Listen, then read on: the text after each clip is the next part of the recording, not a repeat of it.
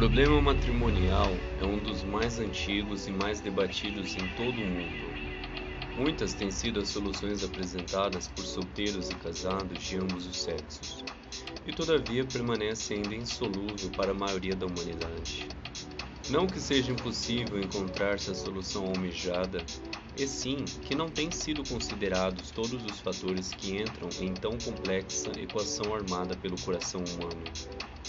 Uns países têm se interessado mais que outros para formar casais felizes, e é penoso constatar-se que esses últimos países constituem a grande maioria. As estatísticas têm demonstrado que nas nações mais cultas e realistas, apenas a quarta parte dos casais pôde estabelecer lares felizes, ou seja, 25%, ao passo que as outras três quartas partes se distribuem entre os desajustados os divorciados ou separados, e os que se fingem unidos para atender às conveniências sociais, mas em realidade vivem bem afastados. Se entre as nações cultas e realistas se depara com tão desalentador resultado, o que se poderá encontrar entre as nações menos cultas e mais fantasistas ou retardatárias? Muitas dessas nem sequer se aventurarão a levantar uma estatística completa e honesta para descobrir a trágica situação da maioria dos casais que as povoam e de cuja estabilidade dependem a, ma a, a, a maioria dos casais. A grandeza do futuro dessas mesmas nações. Se o fizessem, teriam inevitavelmente que criar legislação e condições mais compatíveis com a magnitude e complexidade de tão palpitante questão e com as exigências e realidades dos tempos modernos. Numerosos são já os livros escritos em torno do importante assunto, porém, geralmente o têm apreciado unilateralmente, de um só ângulo, predominantemente materialista, quando não especificamente religioso representa um passo adiante, construtivo, mas ainda incompleto e insatisfatório. O ser humano não é apenas carne nem apenas espírito, e sim uma síntese da combinação de ambos. E enquanto não se tornar em conta essa sua dualidade estrutural, não será possível a solução integral da terrível incógnita do matrimônio ideal. A presente obra aborda a questão da maneira sucinta, mas inteiramente nova, porque encara o matrimônio tanto no seu lado esotérico como no como no esotérico, exotérico como no esotérico, é mais completa porque se baseia na verdadeira constituição e, portanto, mais complexa do que a admitida pelos demais tratados. E além de poder concorrer para auxiliar a formação de lares mais completos e felizes, ela também poderá satisfazer numerosos estudiosos de outros problemas correlatados, como da educação da infância, da juventude e adultos, o divórcio e a indissolubilidade matrimonial, união e casamento, concepção e maternidade, etc. Meu Deus, texto não tão fácil de ler, pessoal. A, a fonte está naquela de máquina de escrever, esqueci, não sei se é Verdana, não sei. O fundo tá branco, então tá bem difícil eu não me perder aqui. Um, John Fortune não é muito fácil de ler, tá, gente? Eis o motivo de sua publicação. Oxalá possa ela atingir plenamente seu alto objetivo e concorrer para projetar alguma luz que ilumine e harmonize os casais de coração turbado ou desajustado, ou intensifique a harmonia claridade já existente nos corações dos demais casais. Prefácio Esta obra, que contém os ensinamentos esotéricos relativos ao sexo, destina-se especialmente àqueles que não têm conhecimento ocultos sobre esta matéria, mas que, de mente aberta, estão buscando a informação necessária para resolver os problemas da vida. A esses podemos dizer, explicando estas páginas, que cada raça tem sua própria sabedoria secreta tradicional, que jamais se torna pública verbalmente e só se transmite aos que são dignos de recebê-la. Essa tradição segue uma linha ininterrupta até a mais remota antiguidade, convergindo as diferentes correntes tradicionais à medida que se aproximam de sua fonte comum. A primeira sessão apresenta um breve esboço das doutrinas esotéricas em geral, para que as explicações e os ensinamentos ocultos referentes ao sexo possam ser compreensíveis. Ó, isso aqui foi só um parágrafo, pensa só. Recomendamos ao leitor que procure captar as principais ideias expostas aqui, tratando logo de expressar suas próprias experiências e observações concernentes à vida com a terminologia que aqui empregamos. Convém que se perceba que, se essas ideias são verdadeiras, terão que produzir-se certos resultados de acordo com as ocorrências contemporâneas. Deve, pois, estar atento aos acontecimentos que se produzem de acordo ou não com as suas antecipações. Antecipações. Dessa forma, aprenderá muito acerca da aplicação prática dos ensinamentos esotéricos e da forma que é possível a toda pessoa não iniciada nas fraternidades que custodiam os segredos da ciência oculta. Ok, já tem uma iniciação bem interessante. Mas os que já possuem certos conhecimentos de matéria, matéria esotérica também necessitam de algumas explicações, claro, porque os melhores livros sobre o assunto sempre destacam os perigos de toda espécie de magia sexual e a condenam decididamente como magia negra e pertencente à senda da esquerda. Todo aquele que tem alguma experiência prática do assunto convirá em que a afirmação é absolutamente certa relativamente a determinados aspectos e aplicações do lado passional desta grande força. Destes aspectos das questões, nos ocuparemos da última parte do livro com o objetivo de que, desprevenido, possa ser advertido a tempo e evite os perigos. O ocultismo ocidental, entretanto, difere da tradição oriental. Segundo se expõe popularmente nestes países, ao assegurar que as forças sexuais, em seus aspectos superiores, são poderosíssimos agentes regeneradores e que tais aspectos estão completamente divorciados das funções físicas, pertencendo às esferas da mente e do espírito. Madame Blavatsky, na sua maravilhosa obra clássica de ocultismo, A Doutrina Secreta, refere-se a esta questão com as seguintes palavras: abre aspas. Para a produção dos resultados alquímicos, tais como o elixir da vida e a pedra filosofal, o alquimista masculino necessita do auxílio espiritual da mulher. Desgraçado, porém, do alquimista que interpretar isto no sentido literal da união física, entendeu? Da mulher. Desgraçado, porém, do alquimista que interpretar isso no sentido literal da união física, ou seja, carnal. Semelhante sacrilégio não passaria de magia negra e o fracasso seria imediato. Os verdadeiros alquimistas de antanho costumavam usar mulheres idosas, evitando cuidadosamente as jovens, e se já estavam casados, tratavam suas esposas durante meses como irmãs antes e depois das operações. Embora as doutrinas das escolas orientais e ocidentais da ciência esotérica sejam praticamente idênticas, seus métodos de preparação e treinamento dos seus iniciados são fundamentalmente distintos, trabalhando como na realidade o fazem, né? né? É, sob diferentes raios e distintos mestres. Não há contradição alguma nesta asserção, porque todos os raios, no sentido esotérico da palavra, procedem do Sol divino.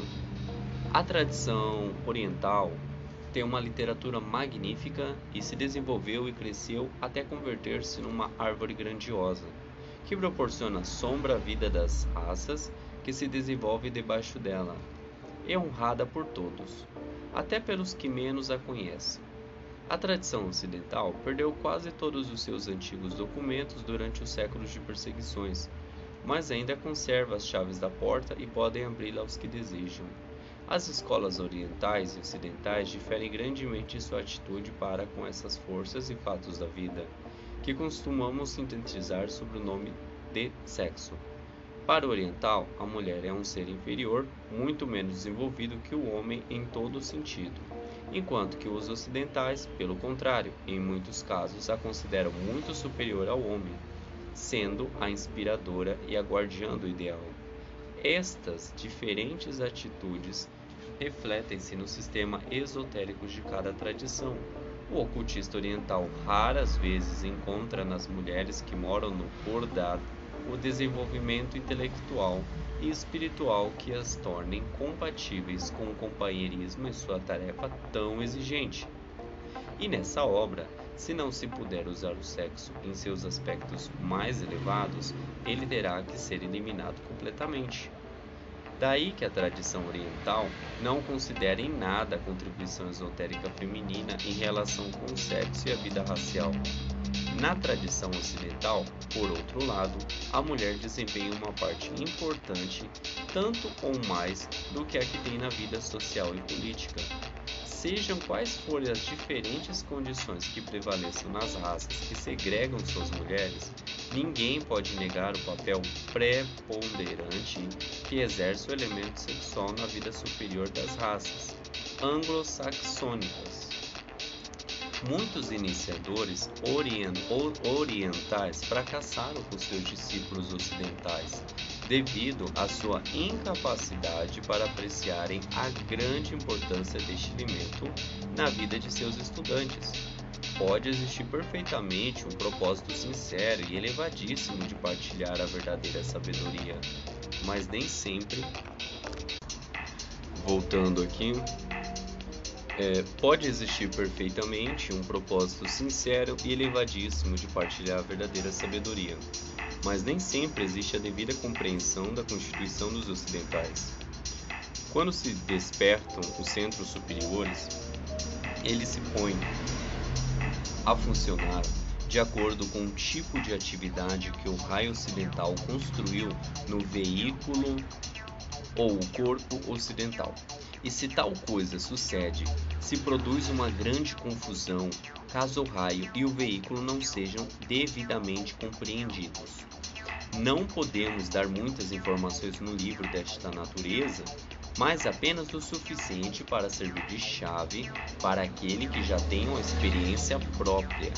A tensão nervosa, tão comum entre os estudantes da ciência esotérica, se deve, na maioria dos casos, à inaptidão para assegurar uma distribuição adequada das forças vitais entre os veículos.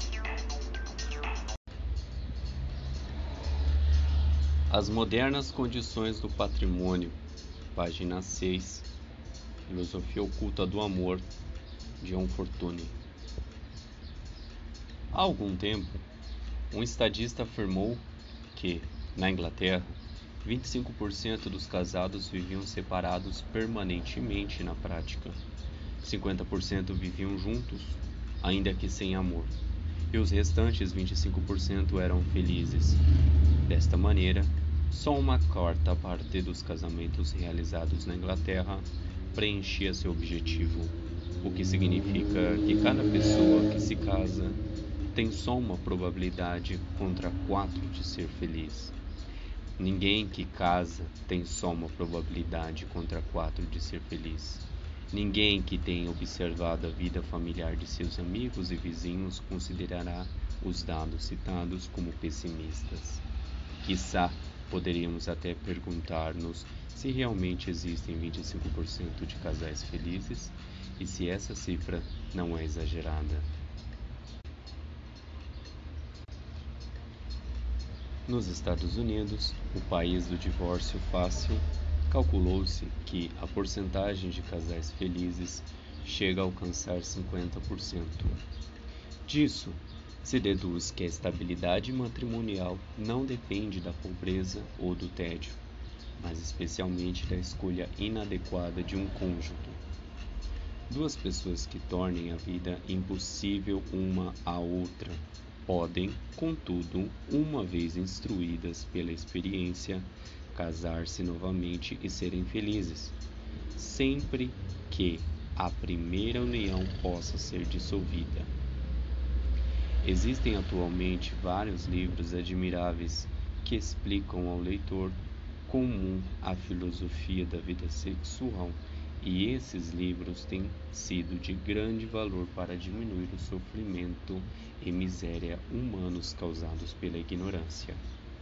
Mas não lograram resolver todo o problema e não nos dizem por que dois seres humanos sãos e sensatos fracassam em seu intento de realizar os mais elevados aspectos do amor, perdendo assim o melhor que a vida pode oferecer. E esses livros tão pouco explicam por que duas pessoas gozam de elevada estima nos círculos de suas atividades podem exercer um efeito tão devastador sobre a outra, sem que para isso se precisa de uma só palavra, de um só ato de egoísmo, de tal modo que a simples companhia se torne para ambas uma verdadeira desgraça.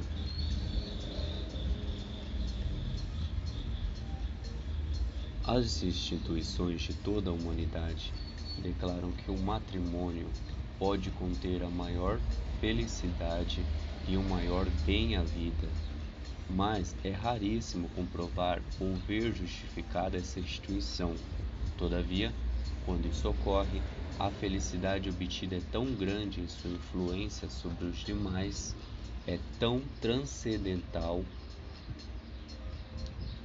e elevadora no meio em que vive o casal, que todos os infortúnios matrimoniais dos demais ficam mais que contrabalanceados por essa união feliz e completa. Que conduta deveríamos, pois, seguir com respeito ao matrimônio na sociedade civilizada? Deveríamos imitar os gregos que não, não, não pediam às suas esposas senão herdeiros, enquanto buscavam por companheiras de seus corações e de sua mente mulheres livres e solteiras, hoje consideradas cortesãs? Deveríamos enfraquecer os vínculos matrimoniais facilitando o divórcio, de acordo com as leis norte-americanas? Ou devemos continuar com o presente estado de coisas e arriscar tudo numa escolha única e irrevogável? Cada um desses planos tem suas desvantagens. De acordo com o sistema grego, as mulheres de elevada evolução rara vez davam filhos à raça porque as mulheres de costumes promíscuos são geralmente estéreis. Além disso, as mães da nação, premiadas só por sua fecundidade, recebiam muito pouca cultura intelectual ou de caráter, por cujo motivo não serviam para educar seus filhos, já que elas próprias careciam da educação necessária.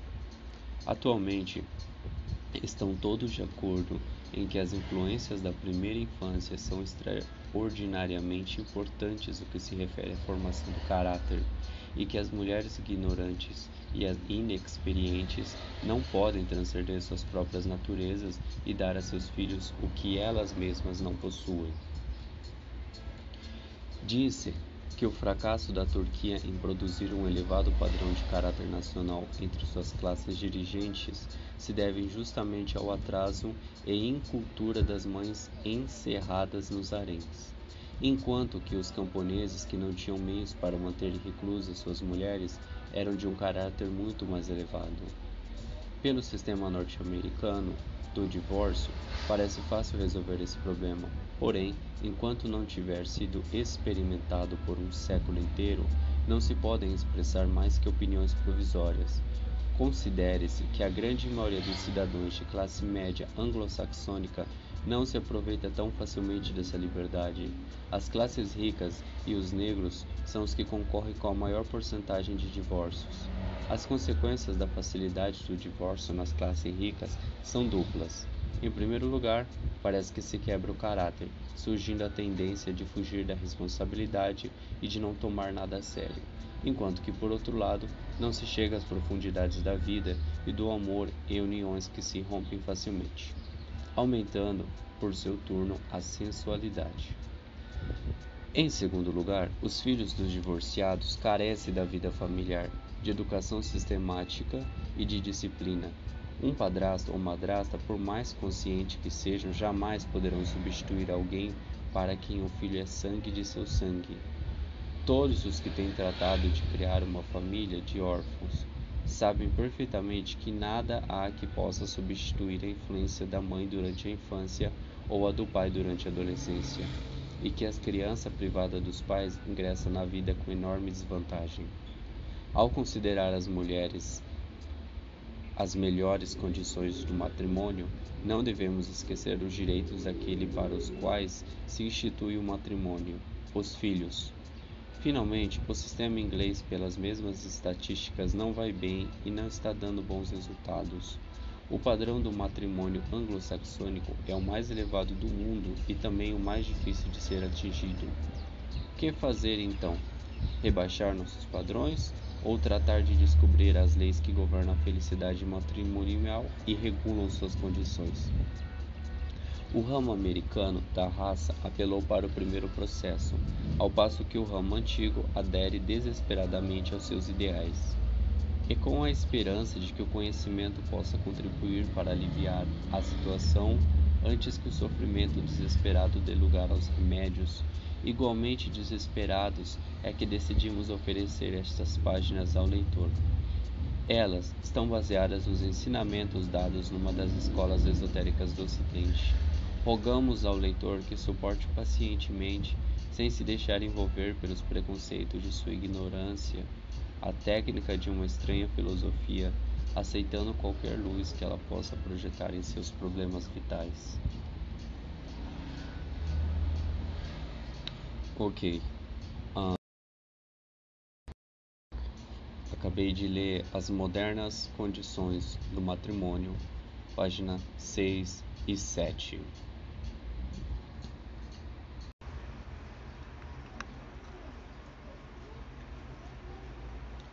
A origem da matéria. Página 8.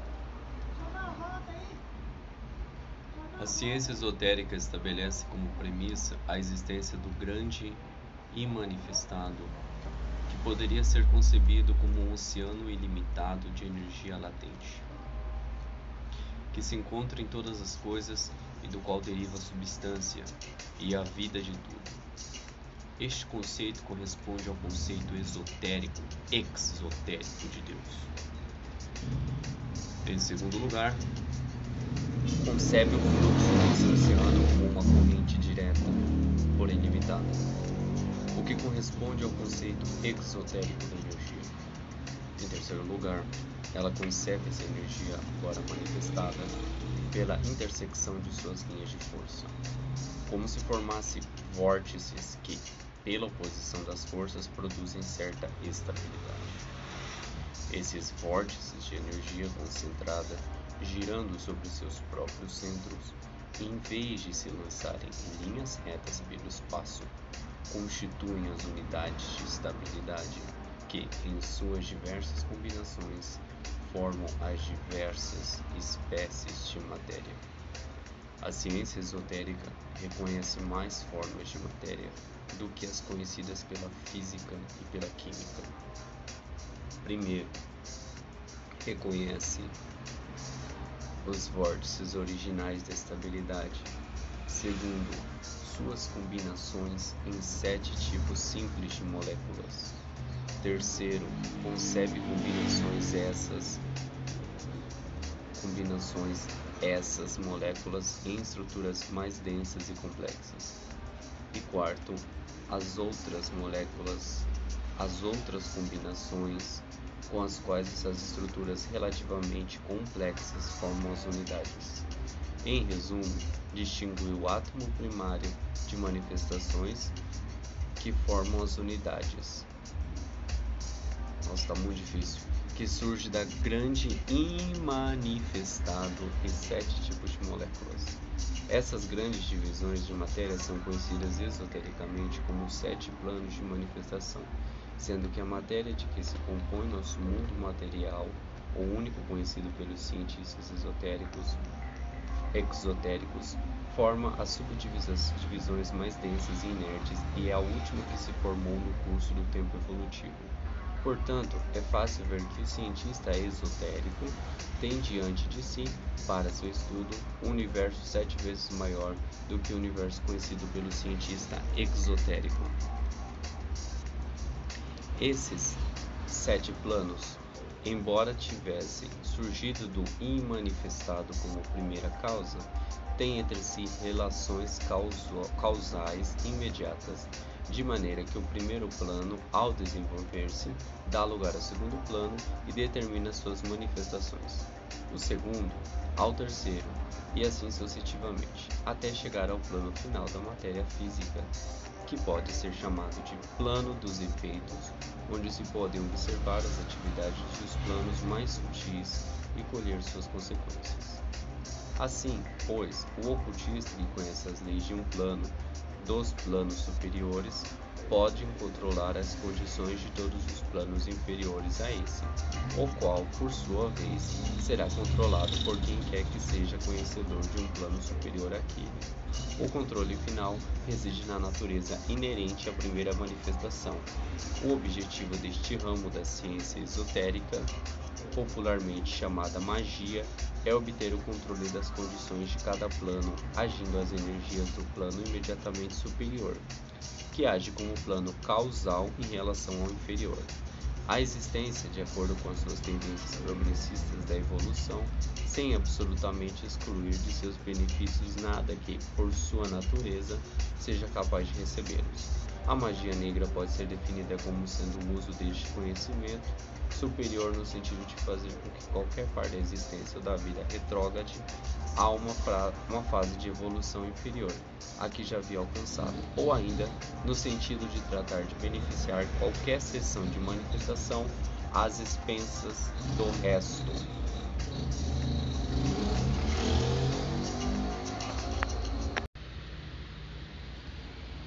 A origem do homem.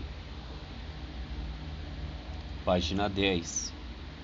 Tendo concebido a primeira efusão de energia, ou efusão atômica, cuja unidade de manifestação é o vórtice primordial, chamado átomo, cujo desenvolvimento forma a substância da matéria de cada plano de manifestação. Ele concebe a seguir uma segunda efusão, ou efusão monádica cuja unidade de manifestação é a mônada, ou centelha da consciência divina, cuja evolução leva ao desenvolvimento da alma humana e aos pontos culminantes que se situam além. Esta mônada, ou centelha da consciência espiritual, forma ao seu redor um corpo composto por átomos do plano imediatamente inferior ao dela cujo corpo se modela de acordo com as linhas de força inerentes a essa mônada espiritual. Da mesma maneira que as partículas de uma substância cristalina que se encontra em uma solução vão se precipitando segundo as linhas de força do cristal que lhes deu origem, porque a animação da vida determina a configuração do corpo. Cada plano é, comparativamente falando, um plano de força vital que flui livremente se comparado com a relativa densidade do plano inferior, cuja substância constrói para si um veículo para confinar suas energias, de maneira que possam ser dirigidas a fins específicos. Assim, pois, a mônada, como uma vida incondicionada, forma para si um veículo com o material do plano inferior, cujo veículo se bem que, se bem que material comparado com a densidade do plano que o anima. Não é material, comparado com o plano imediatamente inferior. Esta unidade recém-formada de duas matérias pode formar para si sucessivos corpos de manifestação nos planos inferiores. Desta maneira, vão sendo construídos veículos dando cada um deles maior definição e limitação à expressão da vida interior que o anime, e sendo cada um deles, metaforicamente, como que capas concêntricas em torno do núcleo da mônada espiritual. até que aparece a forma última do plano material, o corpo físico, conforme conhecemos. Por isso, segundo a ciência esotérica, o ser humano é uma criatura cétupla e não uma simples dualidade de mente e corpo. A ciência esotérica declara que o ser humano tem um veículo composto pela matéria de cada plano de manifestação, sujeito às leis e condições desse plano e capaz de funcionar ali em nenhuma outra parte. Cada veículo é construído e controlado pelo veículo do plano superior, enquanto o centro de todos eles, a mônada, deriva sua substância do primeiro manifestado, como de um reservatório infinito de constante pressão.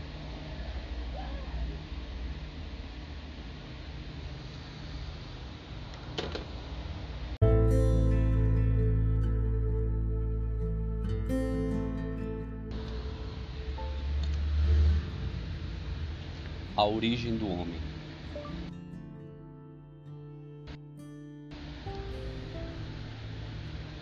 É o último que eu li. Agora, página 11, eu vou ler A Evolução do Homem.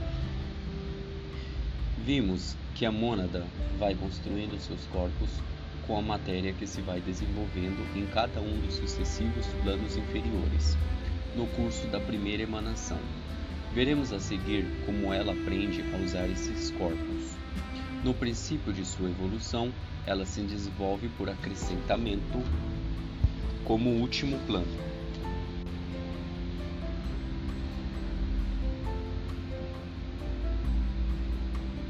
Porém, cresce em complexidade, corpo após corpo, começando pelas organizações do último a ser desenvolvido, o corpo físico. Portanto, este último chega à perfeição enquanto os veículos mais sutis continuam sem se desenvolver como meras potenciais idades. A mônada, como temos dito, é uma chispa da consciência divina, sensível às condições de seu plano de manifestação. Logo que junta em torno de si um veículo de matéria do plano inferior ao seu. Ela obscurece a consciência do seu próprio plano, mas estende-a a seu veículo, e assim sucessivamente. sucessivamente através de todos os planos até que se desenvolve o corpo físico. Neste plano, a mônada enterrada só tem consciência direta de um plano, a princípio muito vaga, dada a primitiva organização de seus ciclos evolutivos iniciais. Depois vai crescendo em clareza conforme conforme se vão desenvolvendo os órgãos dos sentidos até chegar à maravilhosa capacidade de vista e do ouvido humano. Em continuação, começamos a ver o desenvolvimento de outro sentido mais maravilhoso, esporadicamente, porém, no número cada vez maior de indivíduos. Vamos encontrando pessoas possuidoras de sutilezas que escapam aos cinco sentidos físicos vão, são sensíveis aos estados emocionais e de seus semelhantes e podem ler seus pensamentos. Isso significa que a evolução está produzindo a organização do próximo corpo a ser desenvolvido e que os órgãos dos sentidos começam a perceber as condições do plano a que correspondem desta maneira a evolução irá colocando cada corpo em funcionamento até que todos os sete corpos estejam organizados e relacionados e a mônada tenha adquirido a sua completa expressão.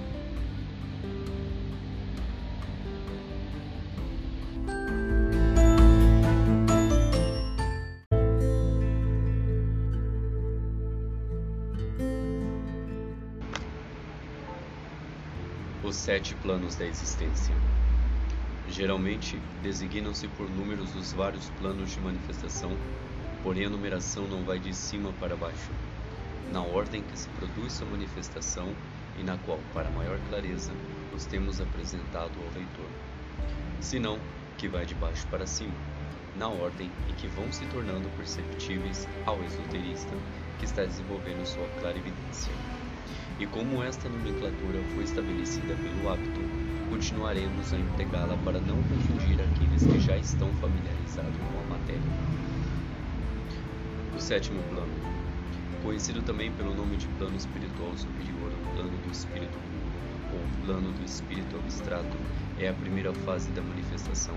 Extrai sua substância e energia diretamente do grande manifestado, o qual, para usar o método pictórico, o único mediante ao qual se pode ensinar a ciência esotérica, é lícito conceber-se reservatório de um infinito potencial, que, ao dinamizar-se, converte-se no sétimo plano de manifestação.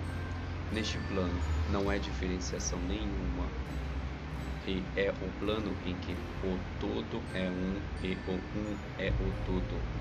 Não há mais do que duas características. A primeira é uma harmonia absoluta e a segunda, uma tendência a combinar suas partículas entre si. No princípio de uma tendência a combinar a evolução, manifesta-se neste plano a essência monática, na qual podemos conceber como flutuantes os inumeráveis núcleos de vida as mônadas, que eventualmente se converterão em vidas humanas individualizadas. Sexto plano, espiritual inferior ou plano do espírito concreto. No curso das idades do tempo cósmico, a evolução leva a organização da essência monática à fase do sexto plano. Aqui notamos que surgem sete tendências distintas, sete fluxos ou correntes chamados de sete raios, que são designadas pelo nome das cores. Acredita-se que as mônadas que estão que, como que flutuando em cada uma dessas correntes de tendência espiritual evoluirão até chegar à sua última perfeição, mercê de diferentes tipos de atividade. Esta parcialidade não implica num desenvolvimento unilateral. Mesmo que todos os elementos estejam presentes, um deles predominará e dará a tônica a característica presente principal do sexto plano é a tendência. O quinto plano, o mental superior ou plano da mente abstrata, é o que promove o desenvolvimento das qualidades da essência monática e sua diferenciação, a sua diferenciação em tipos. Daí em diante já não podemos falar da essência monática, porque neste plano os núcleos da vida se põem em função e a vida se converte em vidas. Assim, já quebrou a mônada. O quarto plano, o mental, inferior ao plano de mente concreta, caracteriza-se pela limitação que, embora restrinja, proporciona uma exatidão que falta nos planos superiores. É o plano do pensamento concreto e é caracterizado pela memória. O terceiro plano, ou astral superior, é o plano das emoções e caracteriza-se por sua responsividade à atração, pelo desejo de união. O segundo plano, ou astral inferior, é o plano dos instintos e das paixões, o plano psíquico, e caracteriza-se pelo desejo de atrair ou possuir. O primeiro plano, o plano físico, é o mundo material que conhecemos como seres humanos, encarnados em corpos de sangue e carne.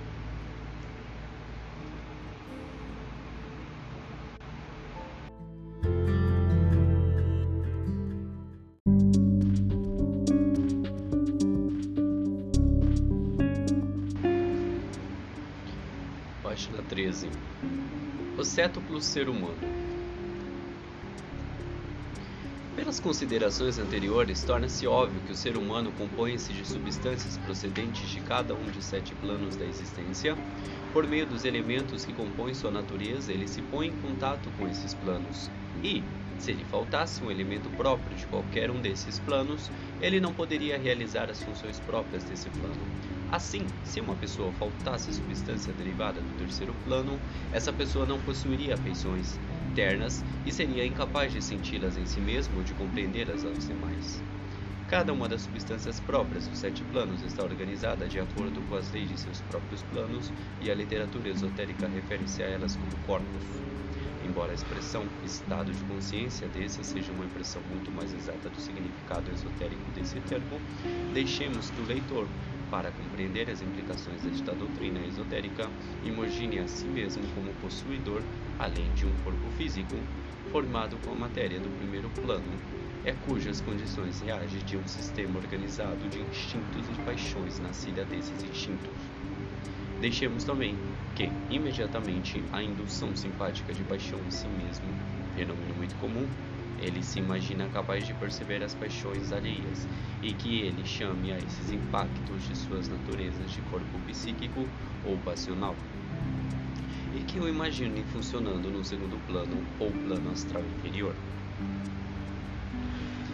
Deixemo-lo, então, conceber a sua natureza emocional como algo similarmente organizado e relacionado com seu próprio plano de existência e que faça o mesmo com suas faculdades de raciocínio, com sua capacidade de pensar abstratamente e, afinal, com sua natureza espiritual, e com essa centelha básica da vida divina que constitui o núcleo sobre o qual se forma sua existência individualizada?